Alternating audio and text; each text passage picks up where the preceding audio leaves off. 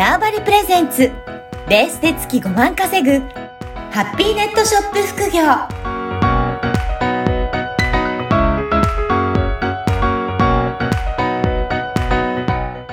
こんにちは、小ラボの方です。はい、こんにちは。ネットショップアドバイザーのうじろです。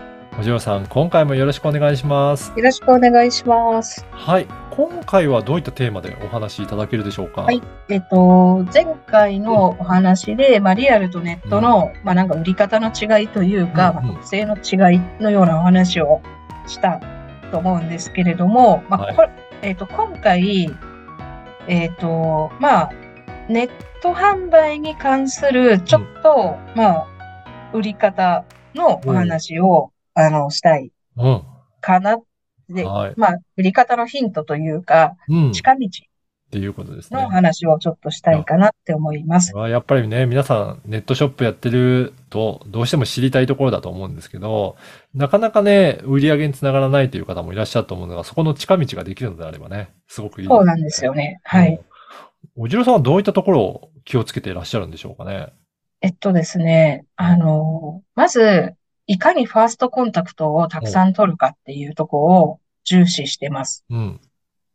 で、理由としては、えっと、一元さんみたいなお客さんって、あの、正直そんなに高いもの買わないじゃないですか。うん、そうですね。あの、まあ、よっぽどじゃない限り、はい。あの、そのお店にある一番安いやつ、だから欲しくても、まあ、失敗したくないんですよ、人いや、それ間は。はありますよね。なんか高いものを買って、そこの店良くなかったってなると、結構痛いですからね。痛いんですよ。で、失敗したくないって思う心理の原因としては、やっぱりなんか自分の失敗すると、なんかこう、ほら、自分の自自己肯定感が下がるというか、はい。自分の見る目がなかったんだって思いたくないわそうですね。けですよ。だから失敗したくないっていうのが大前提。だったら、まあ、最初のお店だし、失敗してもいいやぐらいのうん。ものを買うわけ。買うですね。私もなんか一番最初、これ、これはネットの話ですよ。ネットの話でなんか欲しいなとかっていろいろさん検索してては、いや、なんか、なんかすごい微妙だったらどうしようかなとかで最初なんか500円とか1000円とかしか買わない。まそも。そもそのお店にある一番安いやつぐらいしか買って、なんかこのお店なかなか発想も早く良かったな、だったらうん次にバーって買う。まあそれは失敗したくない。私でも失敗したくないですよ。はい。誰でも失敗したくないっていうのが前提にあります。じゃあ、その失敗したくない心理を逆手にとって。ネットの、じゃあ売り方をうん考えるですよ。なるほどって。なった時に、うん。まず、えっと、まあお店とか全部そうだと思うんですけど、一番最初に買う買い物よりも2回目、3回目に買う買い物の方が金額もでかいうんうん。が大前提だとしたら、はい。一番、えっと、なんだろう。最初にか、まあお客さんに、うちのお店はこういうものですよ、みたいなもので、まあやっぱり安い、まあその中でやっぱ単価が安い、そしてお店の特徴がわかるよううなアイテム。ん。うん。買いやすいって、この3つってすごい大事だとなるほど。思います。で、これまあ、あの、まあ私はずっと楽天でお店やってたから、楽天ではよく入り口商品っていう名前で教えてもらってたんですけど、まあ要は入り口商品っていうファーストコンタクトをはいお客さんと初めましての会うための商品設定を何考える。うん。で、まずすごいうん。大事です。うん。で、次に、そのファーストコンタクト来た人に、じゃあ次また使ってもらいやすいはものを送ったりとか、あ。まはい。たこのお店でお買い物したいなと思わせる梱包をするとか、ちゃんとこう。ありがとうございましたって、なんか、あね、メッセージうん書くとか、うんっていういい印象を残すっていうのの積み上げが、お店の結果的には売り上げの積み上げになるかなと思いますい。や、そうですよね。その最初で、いい印象を持ってもらうと、あ、またこのお店すごい良かったから、次買ってみようかなって思うきっかけになるし、逆に、その印象が悪いと、もう二度と買わないっていう風になったら。もう次のね、大きなお買い物が選んでもらえなくなっちゃうっていうことね。そう、そうですよね。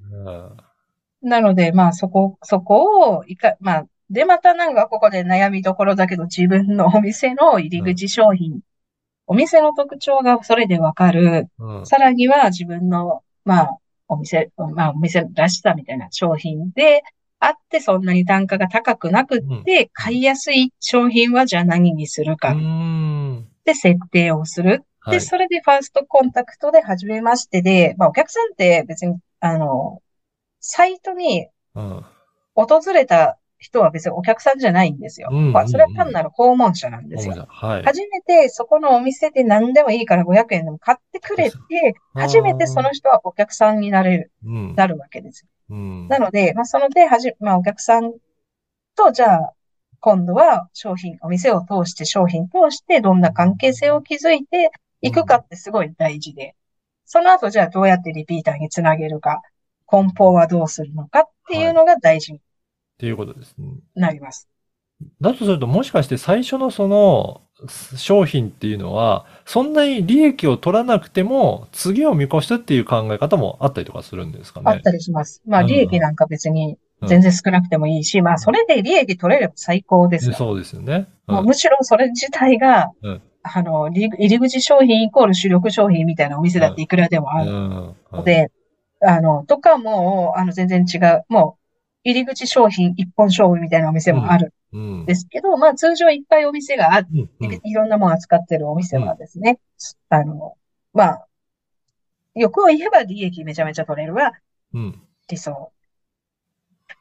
それをどう考えるかっていうことですよね。ここをだからしっかり考えとかないと、お店をどう、ネットショップとしてどうしていくかっていうところに、かなり大きな影響を与えますね。与えますね。で、特に、あの、初心者の方だったら、まず、お店のそのお客さんが発生、なんか、えっと、お店のその売り上げの、なんか、な、なんだ、流れじゃないけど、うん。構成みたいなやつ。だどうやって売り上げが発生して、それをどうやって大きくするかっていう流れは、えっと、なんとなく頭に入れといた方がいいと思うんですよ。最初にこのね、ファーストコンタクト取る、その商品で、まずお試ししていただいて、次こうどうなるのかっていう、なんか自分の中でそのお客さんの流れを想像しとかないといけないっていうこと想。像ししとかないとうん、えっと、本当売れる、売れないの話になっちゃって、あまあ、それは売れないでしょって。うん。で、いや、それはお客さん、えっと、聞いても買わないよ、みたいなさうん、な、なっちゃうので、まずその全体像を把握するっ。てすごく大事。なんか、あの、し初心者の方だからこそ大事だと。ま、まず把握する。で、その中でじゃあ自分のお店にとって入り口の商品は何になるの？うん初めてお客さんが買ってくれて、じゃあ、えっと、次買ってもらううん。アイデアというか、うん。リピーターの人が買ってくれるもの、ものというか、その工夫は何なの？っはい。ていうところかなと思います。